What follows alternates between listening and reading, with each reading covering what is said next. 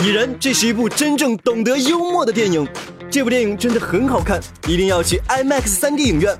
作为漫威系列，这部电影满满的都是诚意。这还是一部真正懂得幽默的电影，很多笑点的设计都是非常高招的，重点是非常自然，并不是为了讲笑话而讲笑话。好电影一定不能少了好角色，而保罗扮演的蚁人这个角色是有趣的，有一个从小人物成长到超级英雄的转变过程。对于观众来说，这样的角色代入感是非常强的，加上保罗赋予角色的人格魅力，你很难不喜欢这个角色。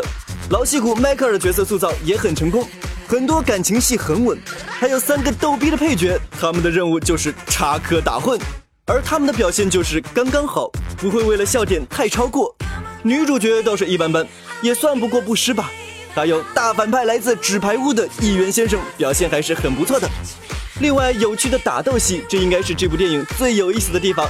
蚁人的超能力听起来非常弱，导演非常有想象力的把这个超能力诠释的乐趣十足，和市面上的超能力者都不一样，充满了趣味性。如今的感情戏在英雄片里一定要有的，设置的好会给电影加分。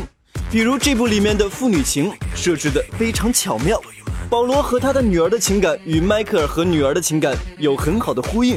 很自然地推动了情节的发展。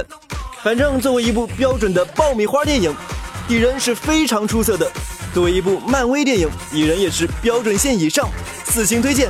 最后，重要的事情说三遍：结尾有两个彩蛋，结尾有两个彩蛋，结尾有两个彩蛋。